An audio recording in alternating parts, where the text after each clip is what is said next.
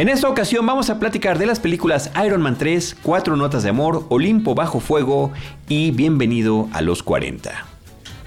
Bienvenidos a Cinemanet. El cine se ve, pero también se escucha. Se vive, se percibe, se comparte. Cinemanet comienza. Carlos del Río y Roberto Ortiz en cabina. www.cinemanet.mx es nuestro portal principal, es el espacio dedicado al mundo cinematográfico, es el sitio donde se aloja nuestro podcast. Yo soy Carlos del Río, les saludo y saludo a Roberto Ortiz. En esta ocasión, Carlos, películas que tienen que ver con la gran producción de Hollywood, que también tiene que ver con obras de medio tono, como una cinta dirigida por un actor notorio como Dustin Hoffman, y al mismo tiempo una cinta que aborda la crisis matrimonial de los 40. Roberto Ortiz, ¿qué te parece si arrancamos justamente con Iron Man 3, Iron Man 3? La película que en México rompió récord es la segunda película más taquillera en su apertura en la historia del cine exhibido en nuestro país. Esto en lo que tiene que ver con la recaudación económica, 207 millones de pesos, gracias a 3.8, casi 3.8 millones de espectadores en su fin de semana de apertura. Solamente le gana en México lo que sucedió con Los Vengadores el año pasado, con ¿Sabes cuántas películas, cuántas copias? No, no sé con, cuántas copias haya salido la película. En el caso de la taquilla internacional, porque la película no se ha estrenado, eh, se estrenó en México una semana antes, en México y en muchos otros países. En la taquilla internacional alcanzó a recaudar 195 millones de dólares 10 millones de dólares más que lo que hizo Los Vengadores el año pasado con 185. En lo que tiene que ver con la taquilla, el éxito de Iron Man 3 es absolutamente irrebatible.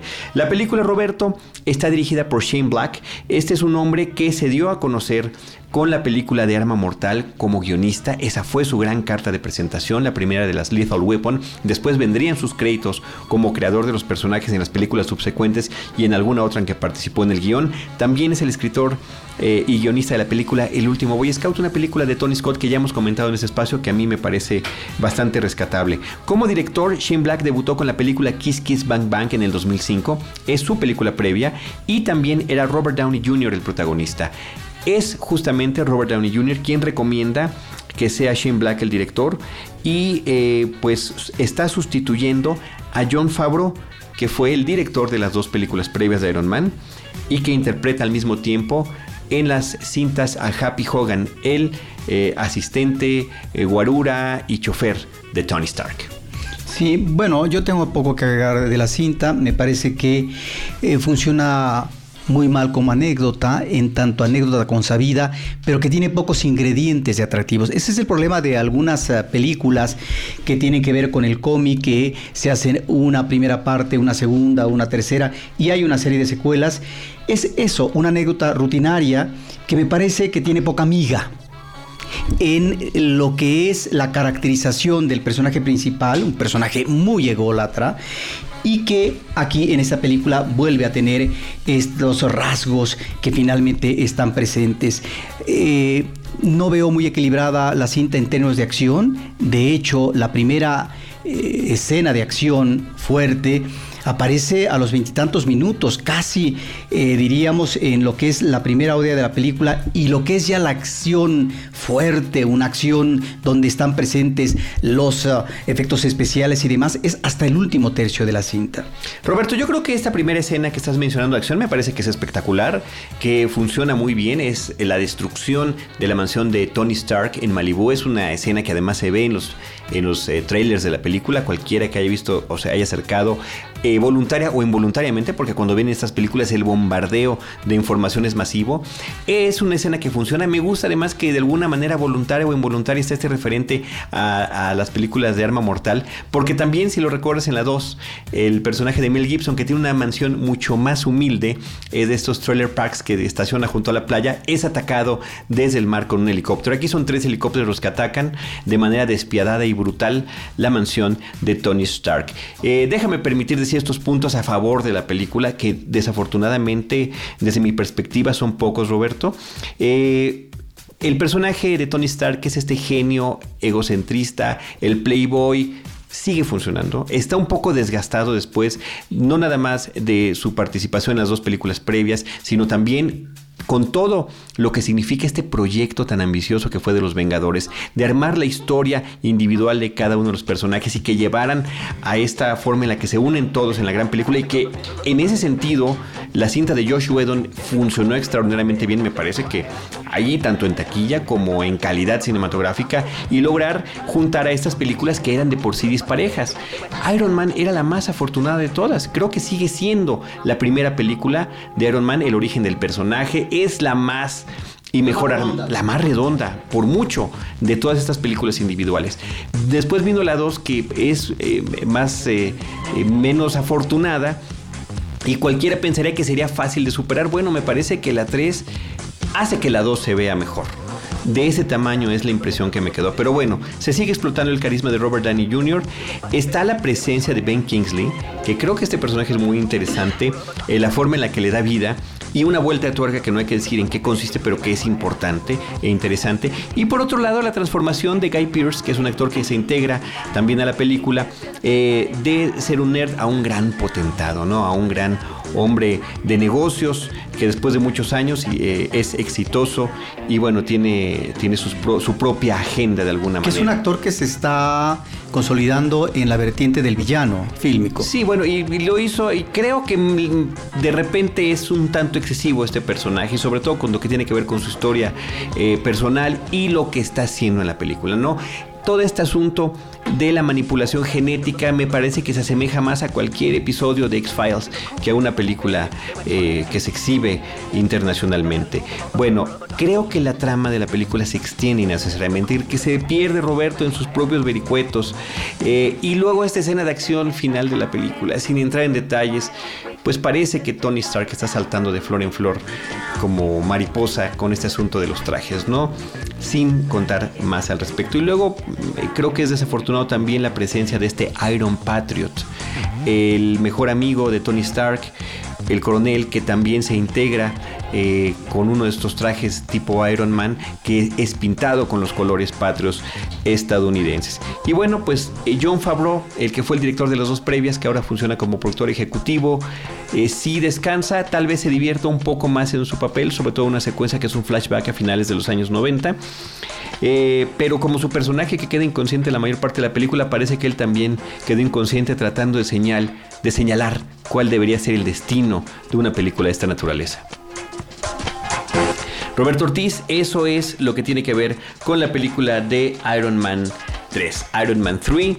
Insisto, más allá de lo que digamos o lo que no digamos, la película es un éxito consolidado. Vámonos ahora con un asunto muy interesante y que es, Roberto, el debut como director cinematográfico de un actor muy querido y que tiene una trayectoria impresionante, ya histórica en el cine internacional, que es Dustin Hoffman. Cuatro notas de amor es su película. Tengo la interrogante de por qué escoge un tema con personajes de la tercera edad eh, Dustin Hoffman. No sé cómo se ideó y cuajó este proyecto. Lo que sí es cierto es que estamos ante una instancia de gente ya anciana de la tercera edad que se distinguen o que tienen características en común hablaríamos de la creatividad musical porque han sido personas que en medio de una mansión al lado del bosque, ellos eh, fueron ah, grandes músicos como intérpretes, lo mismo de la viola, el violín, el piano, los grupos eh, de música clásica, pero también algunos grandes cantantes de ópera, específicamente de las obras de Giuseppe Verdi y particularmente eh, de El Rigoletto. Bueno, de eso trata la película y lo que va a ser el reencuentro de dos personajes que se ven ahora en la vejez pero que hubo una situación difícil por parte de uno de ellos cuando finalmente no prosperó la relación amorosa del pasado en la época de la juventud.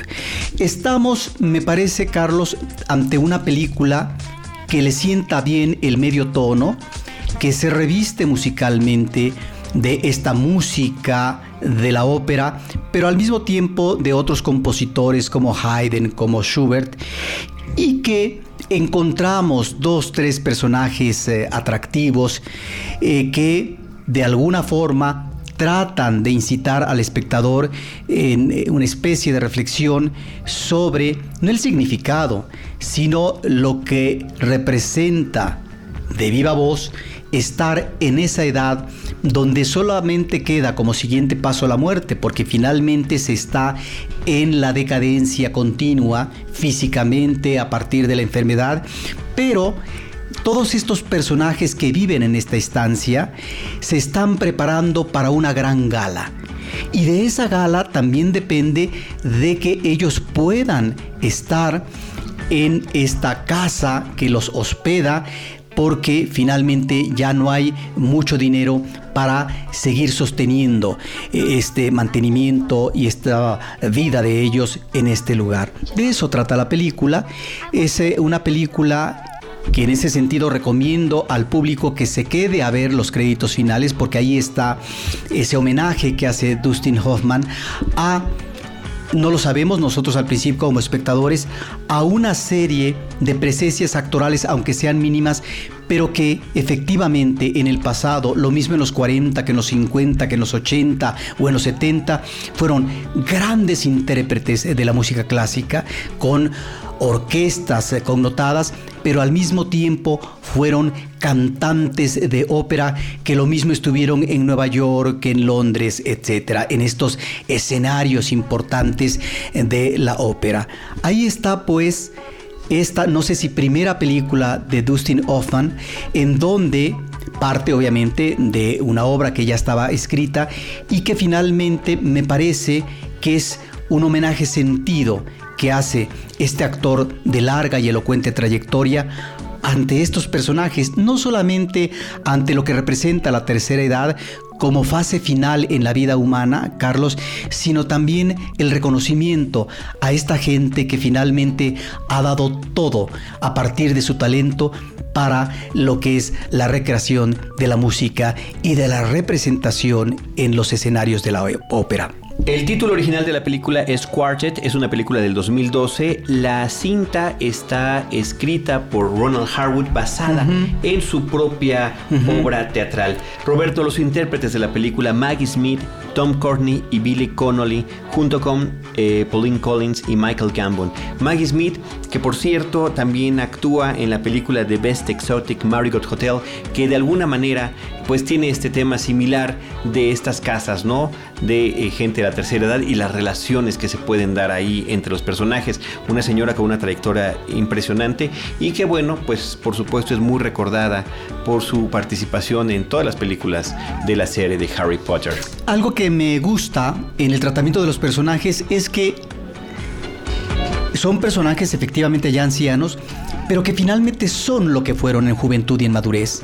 Es decir, lo mismo está el hombre galante, ¿sí? que va a seguir incursionando en lanzar flores a una chica guapa, etcétera, que la mujer que siempre estuvo para ser la estrella, la cantante excelsa en la ópera como esta Maggie Smith, ¿sí? Y que detrás de esto está este personaje no de hielo completo, pero sí que antepuso la gloria, su carrera, a lo que pudiera ser otro tipo de cosas que pudieran competir en su carrera. Están pues estos personajes que de alguna manera están hablando también de esta dimensión humana a través de toda una vida.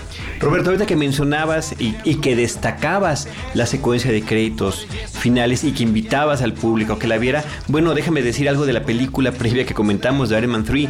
Me parecieron espantosos los créditos finales de la película. Es una serie de eh, eh, fotos e imágenes de las tres películas de Iron Man editadas, ¿sabes cómo? Como programa de televisión de los 80 Es exactamente esa sensación que me dio y lo digo no en un sentido grato nostálgico, sino como que innecesario. Y bueno, si uno quiere ver, porque ya sabemos que en todas estas películas vinculadas a los Vengadores hay un epílogo, sí hay que quedarse hasta el final de los créditos y sí eh, disfrutar unos instantes más, menos de un minuto, que eh, pues yo creo que de alguna manera sí vale la pena. Eh, debo decir algo también a favor de la película. Sí funciona el humor en algunos momentos. Sí hay, sí hay humor que funciona a lo largo de la película y que está bien combinado. El asunto es que no está tan bien intercalado y tan bien conectado como lo, como lo estaba en la primera película de Iron Man, que sí elogio grandemente y que por supuesto es mi mismo parámetro para medir esta nueva cinta. ¿no? Uno espera que las cosas vayan mejorando con la experiencia y que, el personaje central era eh, más eh, completo, más redondo en la primera. Además de que, curiosamente, esta es la película de las tres películas de Iron Man la que tiene la mayor duración, ¿no? Son dos horas diez minutos. Bien, Roberto, vámonos a la película que sigue. Eh, vamos a hablar de la película Olimpo bajo fuego, Olympus Has Fallen, una película de Antoine Fuqua. Esta cinta, Roberto, es una de dos películas que van a llegar este año que tratan exactamente de lo mismo, de que un grupo terrorista toma la Casa Blanca. La siguiente película que trata este tema eh, y que todavía no se estrena se llama White House Down eh, y es dirigida por Roland Emmerich, este gran artífice de las películas de destrucciones globales y que mm. ya ha destruido al menos en dos ocasiones desde afuera la Casa Blanca, ahora la va a destruir desde dentro. Bueno, en el caso de la película de Antoine Fuqua, que es un director que hizo Día de Entrenamiento, entre otras películas, o Lágrimas del Sol, la película con Bruce Willis, en el entrenamiento, bueno, pues dirigió a Denzel Washington para que se ganara un Oscar. En Olimpo Bajo Fuego está eh, pues al servicio de Gerard Butler. Y digo al servicio de Gerard Butler en, más de un sentido. Gerard Butler es el personaje principal de la película. Es uno de estos hombres que cuidan el presidente del servicio secreto eh, de la Casa Blanca que eh, sufre una desgracia y queda fuera de ese primer contacto con la familia presidencial a la que, a la que él estima mucho. Pero Gerard Butler, en este ascenso que ha tenido en Hollywood, particularmente a partir de su participación en 300, eh, está como eh, productor ejecutivo del filme también. Eh, Roberto, la película también está protagonizada por Aaron Eckhart, que es el que interpreta a el presidente de los Estados Unidos, al presidente Benjamin Asher, que es como se llama. Morgan Freeman tiene un papel en la cinta y también Dylan McDermott y Rick Yune. Rick Yune fue alguna vez, es este actor asiático que alguna vez fue enemigo de James Bond en la última película de Pierce Brosnan. Eh, el fuerte de la película, Roberto, es el personaje de Gerard Butler. Mike Banning se llama su personaje.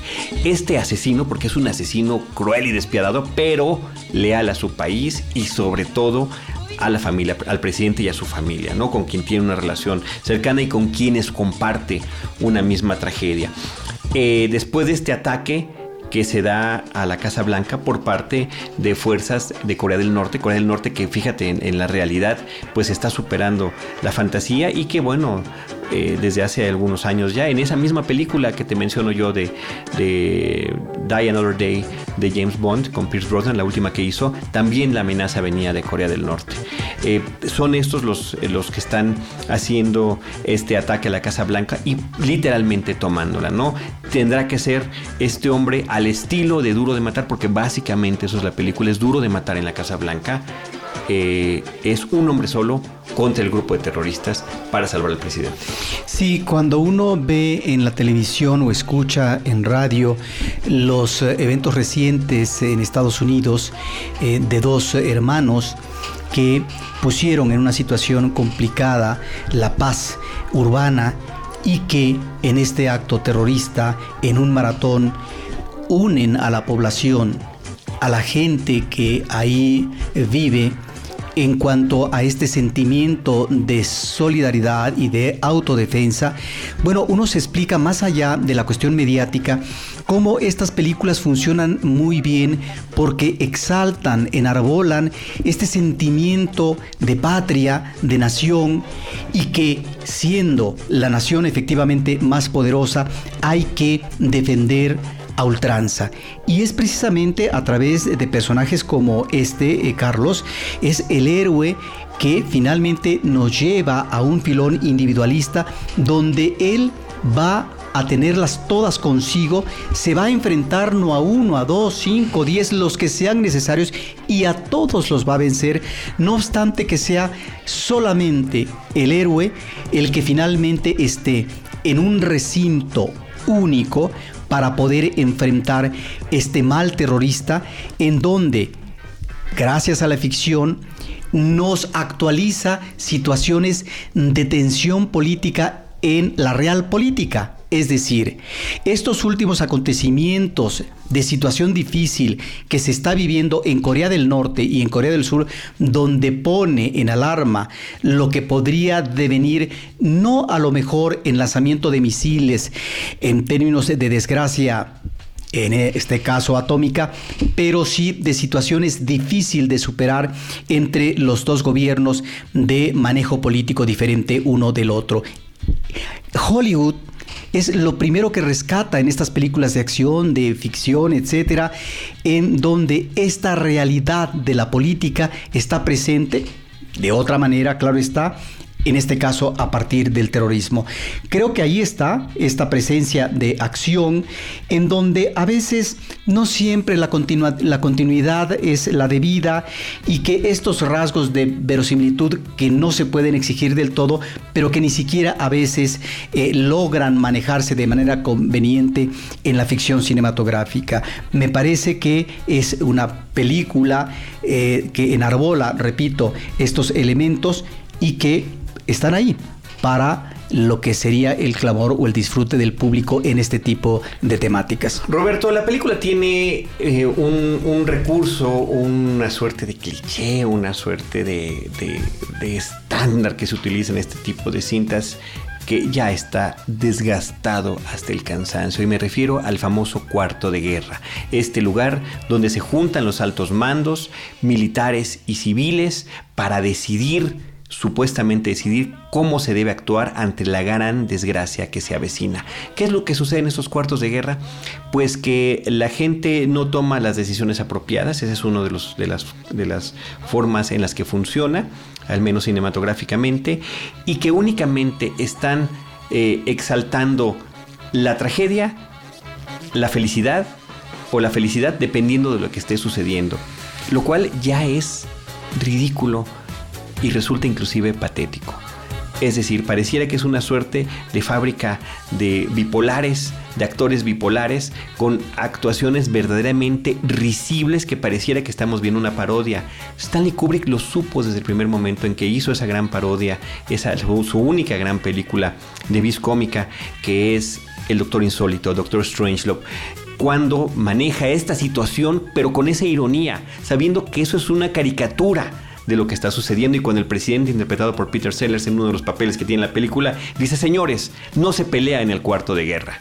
¿No? También hay referencia a lo que sucede con estos cuartos de guerra en las películas de Austin Powers, otro tipo de ironía más eh, vulgar, más sencilla, pero que también funciona, ¿no? Cuando se están riendo de las demandas del famoso Doctor Evil. Si queremos ver un cuarto de guerra en acción, son esas las películas a las que hay que referirse, no esta, porque de verdad que disminuyen a un grado ridículo la acción. La otra cuestión tiene que ver con este aspecto, no de patriotismo, Roberto, diría yo patriotero, con esta exaltación exagerada innecesaria de los símbolos patrios y donde inclusive los ridiculizan. Aquí la utilización de la bandera estadounidense se da de una manera como si fuera un prop, un, artículo que puedes utilizar para poder contar tu película. La bandera estadounidense que ondea gloriosamente cuando inicia la película en Washington, después es baleada en este ataque cuando llegan las fuerzas invasoras, y después es retirada por los que han tomado la Casa Blanca y en algún momento, ¿no? Otra vez ondeará gloriosamente.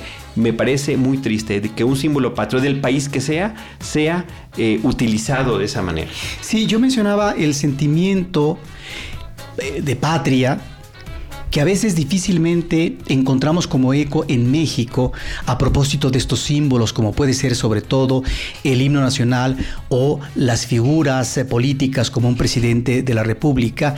En estos eventos de terrorismo que se sucedieron recientemente en Estados Unidos, encontramos una respuesta inmediata por parte de la gente ante una agresión que no sé si viene desde dentro o desde fuera como terrorismo internacional. A eso me refería. No, coincido con contigo en este manejo patriotero, no solamente de un símbolo como la bandera, sino también de la figura presidencial, porque ahí es, la ficción puede hacer lo que se le dé la gana, pero a ver, efectivamente, y podemos creer que al presidente hay que defenderlo a toda costa, aún, aún a sabiendas de que podemos poner en riesgo y en peligro la seguridad del planeta? Sí, por supuesto que no, por supuesto que no. Pero bueno, en fin, eso es Olimpo bajo juego. Ya veremos si tiene más suerte la película de Roland Emmerich. Roberto, vámonos con la última película que vamos a comentar en esta ocasión.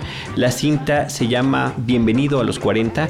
El título original es This is Furry y es una película que continúa la historia de algunos de los personajes. Es un, es un spin-off de la película Knocked Up que era ligeramente embarazada. La película la dirige Judd Apatow, que es el creador, productor, escritor de muchas de estas comedias eh, como, como Knocked Up. Sí, es efectivamente una cinta que retoma sobre todo esta pareja central matrimonial de ligeramente embarazada y que la encontramos ahora en una situación de inestabilidad emocional, psicológica. ¿Por qué? Porque ambas figuras, el esposo, la esposa, están ingresando a los 40 años. Y esto deviene en crisis, en crisis de pareja, en crisis existencial y también en un debate interno sobre el comportamiento y los desajustes que está habiendo en la relación con la familia. Tienen dos hijas, una hija puberta que está ya ingresando a la adolescencia, que no puede ver Lost o ni siquiera el último capítulo de la serie Lost, y al mismo tiempo una niña y estas relaciones de gran dificultad con los padres. Al mismo tiempo, la situación anómala en la relación de esta pareja matrimonial con sus propios padres. Entonces estamos no solamente ante situaciones difíciles en los hijos, es decir, infancia, adolescencia, en los esposos, y en otro manejo de edad en los padres. Me parece que es una película dinámica que funciona en términos anecdóticos, eh, Carlos, pero también en la carga de humor, en ciertos, ah, ciertas frases, ciertas situaciones que están enfilando de una manera pertinente en su vis humorística lo que es la problemática matrimonial, familiar y demás. Hay pues en este sentido una carga de humor que es pertinente, que sale a flote de manera airosa y que las actuaciones están eh, bien manejadas. Es una película, me parece que funciona y que logra manejar en buena lid estas situaciones sobre la solidez o no de una pareja que por el hecho de llegar o estar a punto de arribar a los 40, ya por eso esto tiene que devenir en crisis. Aquí está pues cuáles son las metas que esa pareja se ha plantado en términos de éxito material, de profesionalismo y sobre todo el cuestionamiento interno en el ámbito familiar. Hay algunas anécdotas que me parece que son rescatables, que tiene que ver con el uso no sexualmente del Viagra y otras cosas que logran cuajar una película que tiene sus detalles afortunados en el ámbito de la comedia. Paul Rudd y Leslie Mann repiten sus personajes de Pete y Davis, son la pareja central de esta Están película. muy bien. También aparecen en la cinta Jason Segel y Megan Fox, entre otros intérpretes. La película escrita y dirigida por Judd Apatow. Y llama la atención que en apariciones brevísimas aparecen eh, ciertas figuras importantes en su momento, como Tatu Monil, por ejemplo. Así es, los cameos que, que tiene esta cinta. Roberto, pues con eso llegamos a la conclusión de este episodio. Las cintas que hemos comentado en esta ocasión, Iron Man 3, Cuatro Notas de Amor, Olimpo Bajo, Olimpo Bajo Fuego y Bienvenido a los 40. Queremos agradecer eh, el apoyo de nuestra producción, Paulina Villavicencio y Ever Espino, el apoyo también y esta alianza que hemos hecho de coproducción con Filmen, eh, donde no solamente estamos grabando los episodios en podcast, sino también nos están produciendo estas cápsulas que les agradecemos mucho. Estén ustedes también viendo cápsulas de reseñas en video eh, que tenemos en nuestro canal de YouTube, que pueden encontrar como Cinemanet Podcast si ponen en el buscador, o como Cinemanet 1, que es nuestro nombre de usuario. Eh, gracias a Carlos Tenreiro y a Mariana Delgado de Filmen por esto, y gracias a ustedes por acompañarnos y escucharnos. Les recordamos, eh, perdón Roberto. Porque ahí cobramos ah, presencia en términos de que nos hacemos visible en cuanto a nuestro rostro. Están, por supuesto, nuestros comentarios, pero está ese magnífico trabajo de selección, edición de imágenes que hacen estos amigos. Muchísimas gracias. Y, bueno, ahora que mencionas esta presencia en video, pues sí, mucha gente, eh, amigos cinéfilos que nos escuchen, al fin los veo, ¿no? Y después de años de estarlos escuchando, por fin los veo. Sentimos mucho que los hayamos decepcionado, eso somos nosotros, pero lo hacemos todavía. ¿Eso crees tú? con mucho entusiasmo. Roberto Ortiz, las redes sociales de Cinemanet, hay que recordarlas. Ya mencioné YouTube. Eh, por favor, visítenos en ese canal, Cinemanet Podcast o Cinemanet 1, así lo encuentran. En eh, Twitter eh, estamos repasando los 400 mil cinéfilos, casi 420, casi 420 mil en arroba Cinemanet, en Facebook, facebook.com facebook diagonal Cinemanet y en el sitio que es el lugar donde se hospeda nuestro podcast cinemanet.mx. En cualquiera de estos espacios, Roberto Ortiz o un servidor, los estaremos esperando con cine, cine y más cine.